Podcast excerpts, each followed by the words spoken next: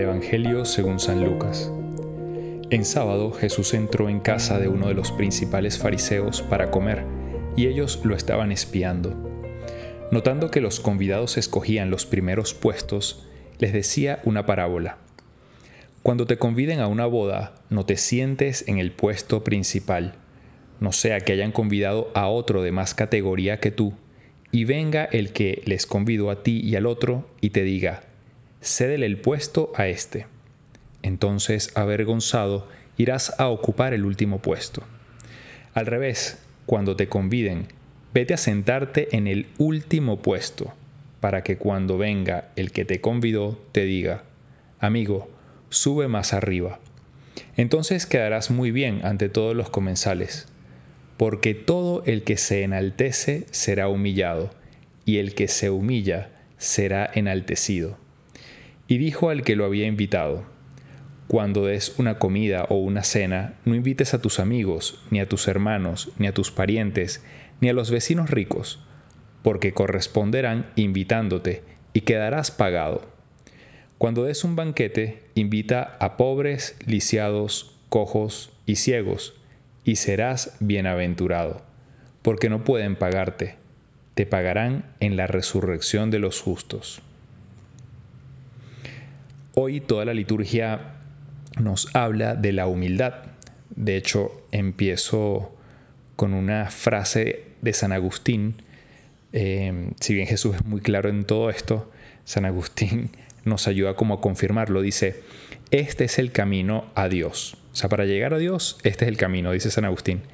Primero la humildad. Segundo, la humildad. Tercero, la humildad y cuantas veces me preguntes, otras tantas te diré lo mismo. O sea, dice San Agustín que el único camino o el principal para llegar a Dios es la humildad. Y a pesar de que voy a desarrollar un poquito esto ahora, eh, quiero decir, y lo vamos a notar en lo que vaya conversando con ustedes, que lo contrario de la humildad, que es la soberbia, es lo que más nos aleja de Dios porque nos pone en el puesto de Él. O sea, nos hace como autosuficientes. Eh, yo lo puedo todo, yo lo tengo todo, no necesito de nadie, ni mucho menos de Dios. Claro, no lo decimos así, pero mm, internamente eh, uno lo va poco a poco, eh, eso va creciendo, se va desarrollando. Entonces tenemos que cuidar mucho el ego. Recuerdo en un entrenamiento de fútbol, que mm, un entrenador estaba conversando con nosotros en, un entrenamiento y, habló de mí y dice, bueno, como Jesús, que tiene muy buena condición física, yo jugaba en ese momento de lateral, defensa derecho y tenía que subir y bajar. Y sí es verdad, era algo positivo que tenía, el tema de la condición física. Y cuando él dijo eso, yo como que me agrandé un poquito, o sea, como que, ¿sabes? Puse cara así como de sobrado. Y el entrenador se dio cuenta. Entonces enseguida dijo, sí, pero es muy malo técnicamente, ¿no? Entonces ya todos, todos mis amigos empezaron a burlar, ah, tú que te la creías de quién sabe qué. Ahora, eh, al final terminé, por creerme más que los demás, terminé humillado por querer mostrarme superior. Entonces, ¿qué pasa? Que cuando empezamos a sobrevalorarnos, lamentablemente sin darnos cuenta, como decía hace poco, crece la soberbia y con ella una idea de autosuficiencia. Es decir, como que yo puedo todo solo. Eh, no necesito de nadie y mucho menos de Dios. Como dije, no lo pensamos así, de la misma manera que lo acabo de decir. Pero poco a poco, digamos que de modo solapado, esa actitud comienza a florecer y se va expandiendo hasta niveles insospechados, donde llegas a un punto en el que nadie te quiere tratar. O sea, te vuelves insoportable para los que te rodean. Porque te crees tan superior que, que empiezas a generar rechazo con la gente. Todo lo contrario del humilde y el sencillo, que atrae a todo el mundo. De hecho, em, uno puede ver personajes en la historia de la iglesia muy santos, muy sencillos, que siempre atraían a las personas.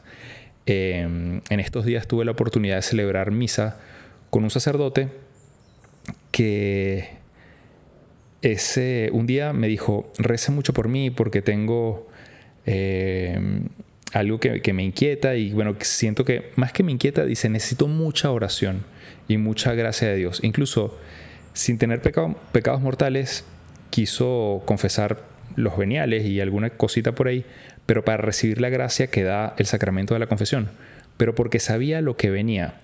Y resulta eh, que el día siguiente me entero, él no me dijo nada, que había sido nombrado obispo.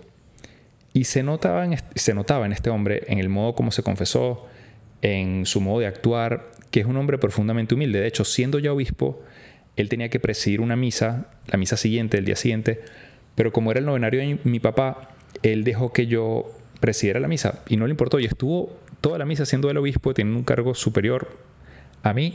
Este, no participó en nada de la misa, yo di la homilía, yo hice todo y él como si nada, muy tranquilo. Y toda la gente que estaba ahí, pues quedó muy admirada de él, y, pero por la sencillez y la humildad. Eh, y esto para decir que justo esto es lo que atrae. De hecho, dice la primera lectura. Em, lo anoté por aquí, dice, te querrán más que al hombre generoso. Es decir, al hombre humilde lo van a querer más incluso que al generoso. El generoso generalmente es muy querido porque es el que da cosas. Si yo tengo un amigo que generalmente me invita a cenar, a comer, me regala cosas, me da dinero, este, no sé, me ayuda cuando tengo una dificultad, em, obviamente lo voy a querer mucho porque me resuelve muchas cosas, porque es muy generoso. Eh, un amigo, un familiar o quien sea. Pero dice aquí, vas, vas a llegar a querer más al humilde que al generoso. Entonces, vean qué importante es esto. Un corazón generoso atrae y atrae sobre todo la mirada de Dios. ¿Por qué? Porque el humilde se reconoce necesitado no solo de Dios, sino de los demás. Yo puedo incluso tener algunas cualidades, pero si soy humilde sé que esas cualidades me vinieron de Dios, que yo no soy superior porque yo haya adquirido eso. ¿no? Las cosas buenas que tengo, Dios me las ha dado. Em, he tenido oportunidades que quizás otros no han tenido. Entonces, ese sentirse como que lo he recibido y yo no soy superior, me hace necesitado. Entonces, cuando te haces necesitado, te haces una persona humilde y Dios entonces sí puede actuar en tu vida. Por último, termino con lo que Jesús nos narra al final del Evangelio, que dice que cuando des una comida no invites a tus amigos, ni hermanos, ni parientes, ni tus vecinos ricos, porque ellos obviamente te pueden corresponder, volviéndote a invitar o volviéndote a regalar. Más bien invita a la gente que no te puede devolver nada. Este, y serás bienaventurado, porque ellos no podrán pagarte, dice el Evangelio. Te pagarán en la resurrección de los justos. Quien actúa así, primero actúa con confianza en que Dios es el que va a bendecir mi trabajo y mi entrega. Em, pero quería centrarme ya para terminar en este punto, y es que en el fondo todos los seres humanos siempre hacemos cosas con algo de egoísmo. Es difícil encontrar en nosotros acciones totalmente purificadas de intenciones, digamos que personales o egoístas. Eh, pongo un ejemplo, incluso en el matrimonio, incluso en la vida religiosa. En el matrimonio alguien puede amar mucho a una persona, pero también hay intereses egoístas de quizás esta persona está muy bien económicamente y me conviene casarme con esa persona. Quizás esta persona, eh, en el caso de los hombres, se da un poco más este aspecto, eh, está muy bien físicamente y, bueno, me gusta esta persona. O sea, no, no solo es muy difícil encontrar a alguien que ame totalmente o se entregue totalmente sin buscar algo que es donde se beneficia.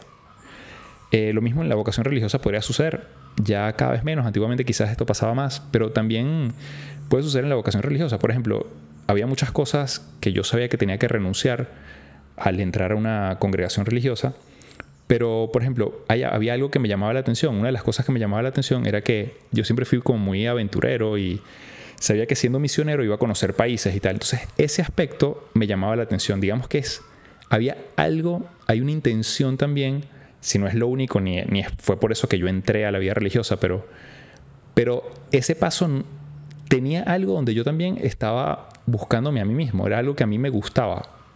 Dentro de todas las cosas que tenía que renunciar, había algo. Entonces, ¿qué quiero decir con esto? Que siempre que hacemos cualquier gesto, incluso por muy generoso que sea, eh, siempre hay algo en lo que nos buscamos a nosotros mismos. Entonces Jesús nos está queriendo decir, intenten todo lo que hagan, hacerlo con pureza e intención y de verdad amar sin esperar buscar nada a cambio. Entréguense totalmente sin pensar tanto en ustedes mismos, porque la recompensa en el cielo va a ser tan grande que habrá valido la pena todo lo que hayan hecho en esta vida. No quiera ser el primero, porque muchos primeros serán, últimos. En cambio, el humilde, el que no busca, eh, no sé, sobresalir ni ponerse por encima de los demás, ese tendrá los primeros puestos en el reino de los cielos. Espero que hoy, este momento de reflexión y meditación, te ayude a acercarte más a Dios y pidámosle juntos, porque yo también lo necesito, un corazón humilde y manso como el de Él. Que pases un feliz domingo, también una feliz semana que empieza mañana y que Dios te bendiga. Te el Padre Jesús Rodríguez y nos puedes seguir nuestras cuentas de qué haría Jesús y mi cuenta personal, Padre Jesús LC.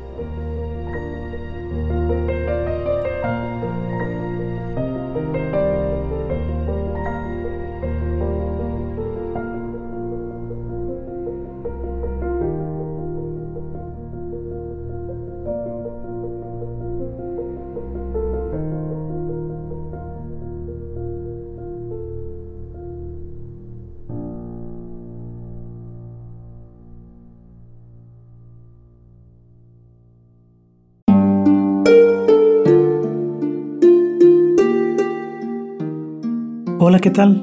Perdón por la interrupción, pero quiero invitarte a escuchar el nuevo podcast de Juan Diego Network que se llama Oraciones de la Noche. Ahí te voy a acompañar antes de dormir, así que no tienes excusa para no escucharlo. ¿Y qué vamos a hacer? Pues yo te voy a ir guiando para que te relajes, te prepares para dormir y haremos una oración juntos. ¿Qué te parece? ¿Nos vemos pronto entonces? Escúchalo en tu plataforma favorita. Solo sigue el link en los show notes de este episodio. Oraciones de la noche. No lo olvides, ¿eh? Nos vemos pronto.